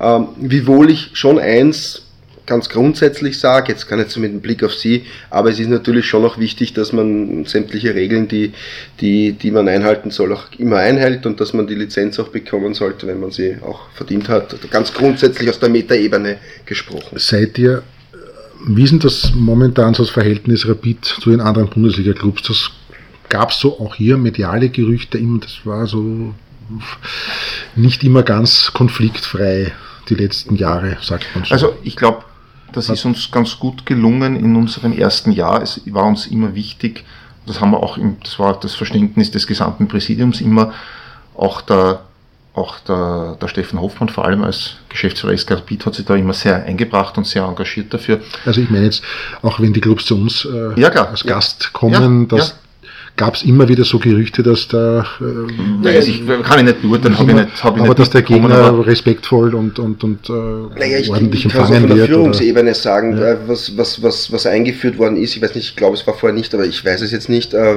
bei uns werden natürlich alle Gäste auch äh, eingeladen, also die höchsten Repräsentanten des Vereins werden auch zu uns in die Loge eingeladen.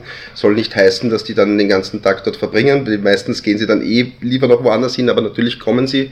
Und, und es gibt einen Austausch. Was ich mitbekomme, ist, dass äh, äh, Alexander Wabetz, aber auch Vizepräsidentin Edeltraud Allenbecker und natürlich der Steffen da sehr dahinter sind, dass die Kommunikation zu den Vereinen gut ist. Ich wüsste von keiner einzigen Fall, wo sie schlecht wäre jetzt vom, äh, vom Austausch her. Auch das Verhältnis zur Austria, auch das galt ja als hm, noch unter Markus Kretschmer bei der Austria als schwierig zwischen Rapid und also Austria.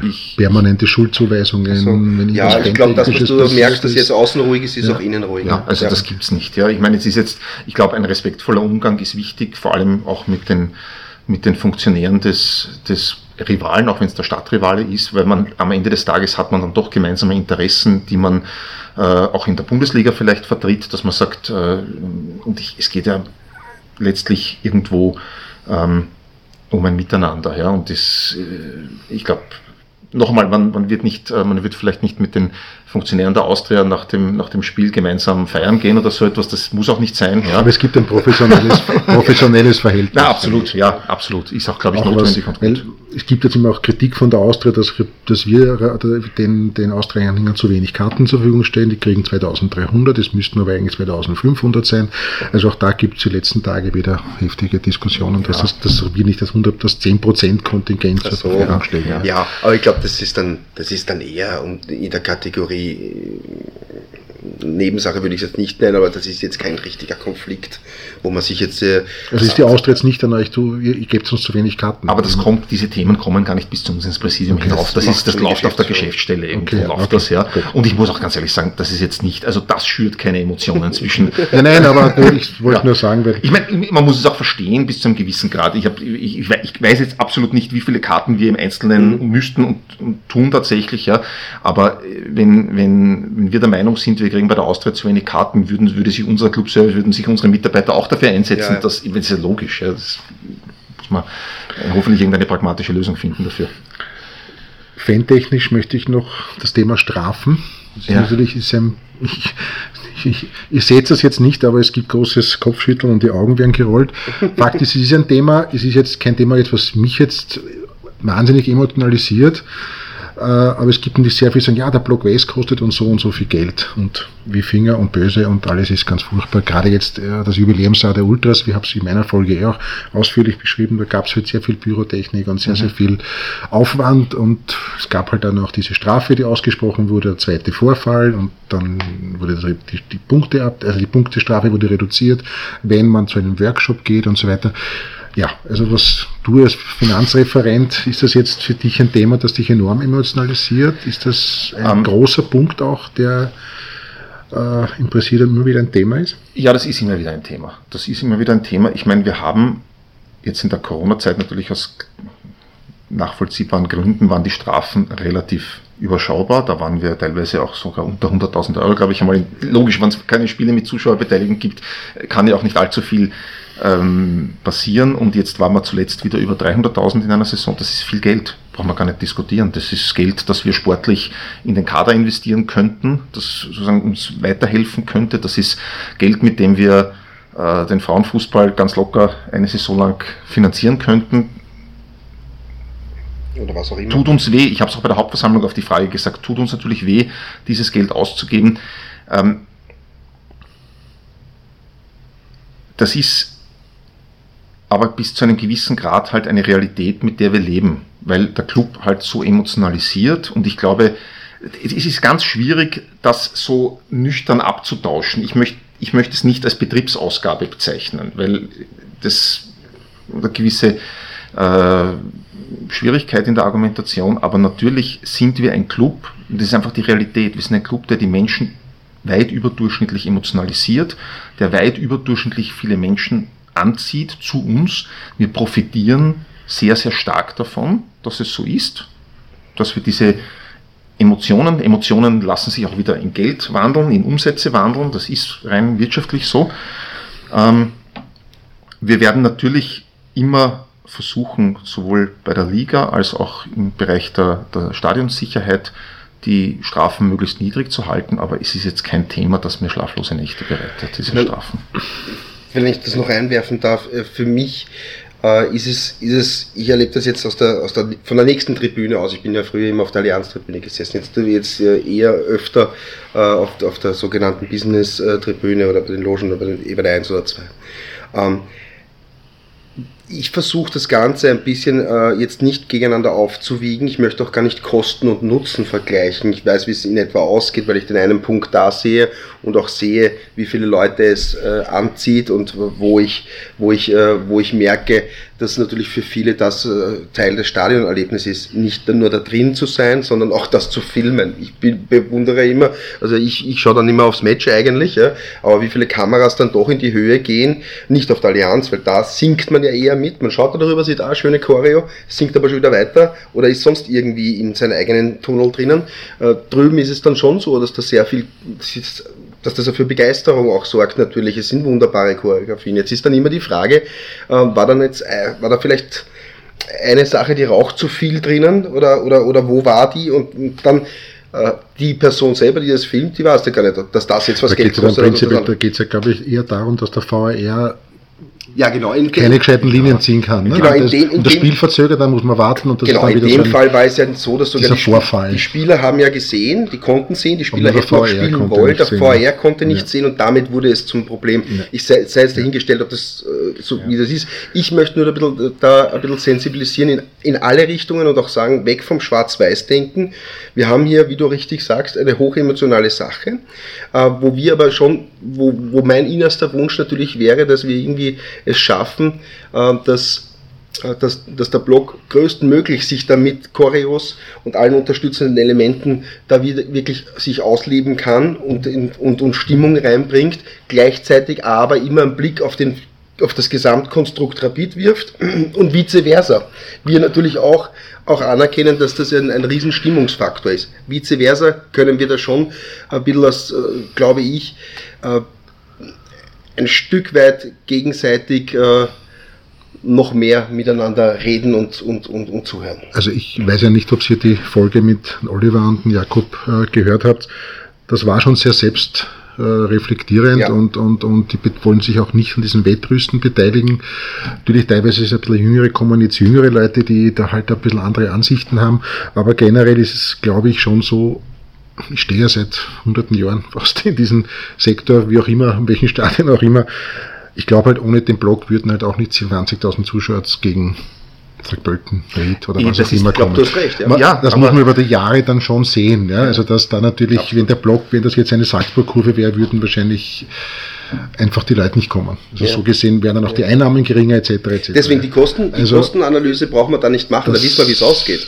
Es geht aber trotzdem darum, dass, äh, dass ja, ist es alle dann Geld, das halt vielleicht irgendwie fehlt. Ja, ja ich glaube, ich würde es gar nicht so gern auf, den, auf das Kostenthema oder Einnahmenthema wirklich nur reduzieren, da hast du völlig ja. recht, sondern die Frage ist, Rapid ist so, wir sind eigentlich alle glücklich damit, dass Rapid so ist, wie es ist. Es gibt immer wieder ähm, ist es völlig logisch, bei einem Club, der so groß ist, der eine so breite Anhängerschaft hat, wird es immer Meinungen geben, die sagen, gefällt mir nicht, du kannst es nicht jedem recht machen. Man darf ja, ja auch nicht vergessen, der Club macht ja auch schon damit Werbung. Ne? Gibt, allein wenn die, Mannschaft, ja, wenn die Auswärtsmannschaft äh, aus der Kabine kommt, jetzt habt ihr noch Zeit umzudrehen überall sieht man Fotos mit Choreo und mit, ja. mit, mit Büro und so weiter. Also da äh, na, nicht nur der Club, ja, auch, auch, äh, auch Medien ja, genau. nehmen das dankbar auf, wenn es halt gerade ins schöne Bild passt. Ja, das, das, ist, das, das, diese Doppelmoral kennen wir und das ist ein, ein Thema.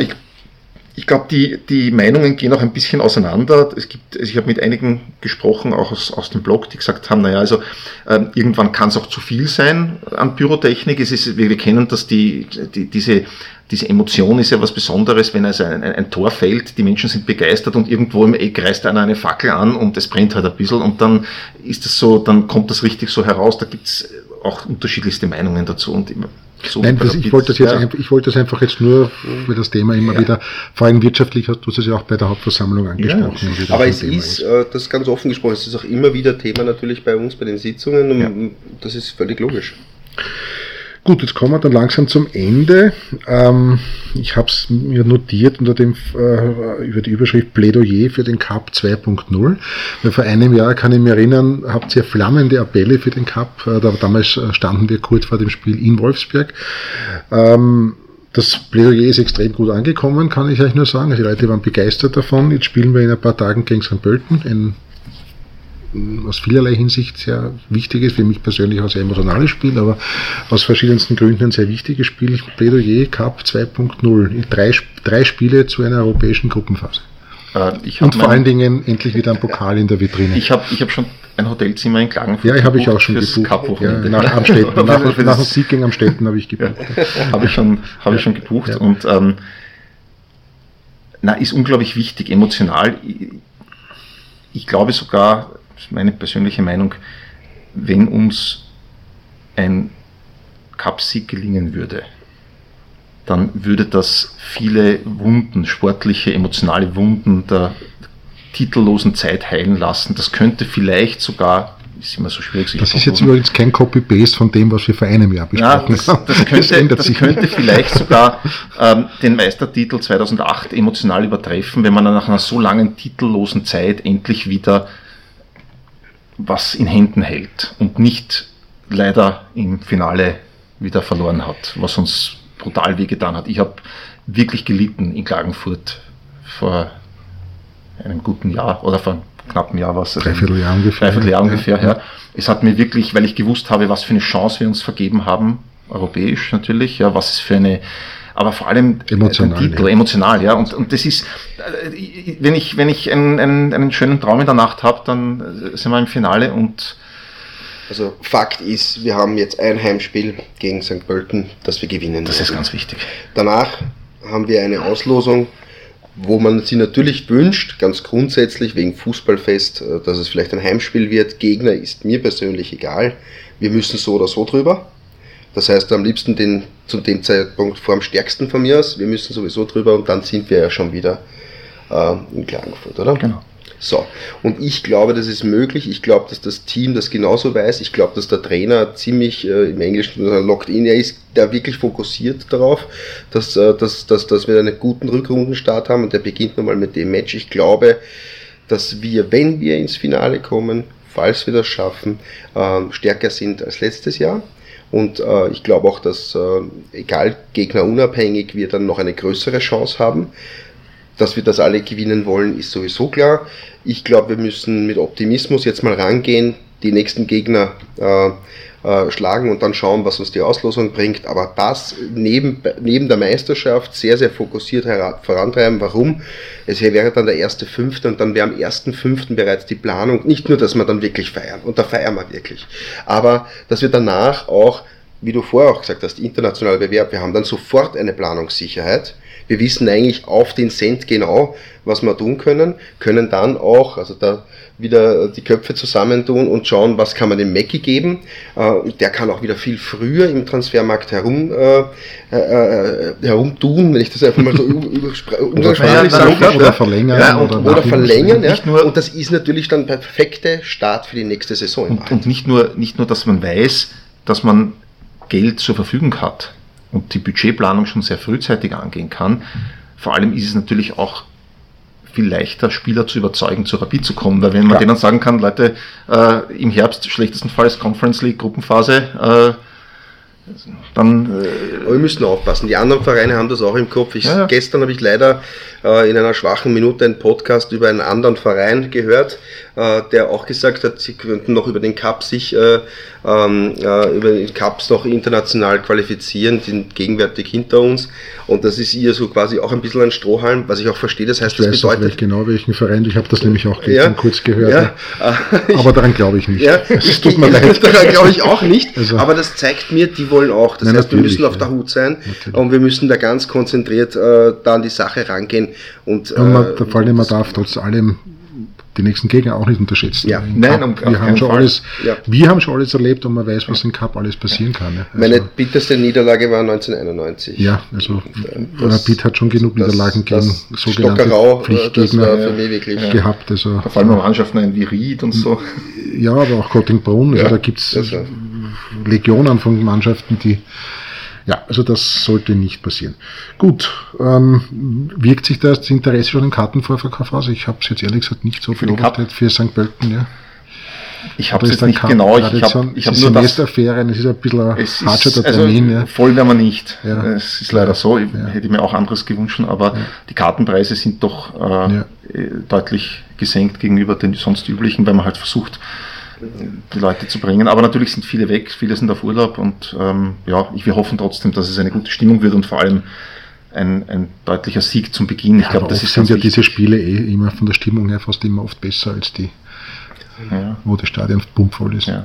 Nein, aber ja. es ist ein ganz wichtiger Start für uns und, und glaube ich, ein, ein für mich neben dem Derby so einer der wichtigen Momente, wo ein bisschen ein, ein Zündfunke sportlich notwendig ist, damit wir wirklich ein erfolgreiches Frühjahr haben.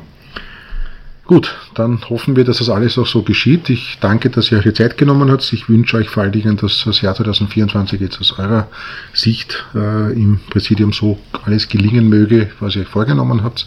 Sportliche Erfolge würden da natürlich wahnsinnig helfen. Und ja, bedanke mich für eure Zeit. Danke für die Einladung. Hörer und Hörerinnen wünsche ich wie immer ein, äh, bedanke ich mich fürs Zuhören und wünsche wie immer eine schöne Zeit. 1899 FM.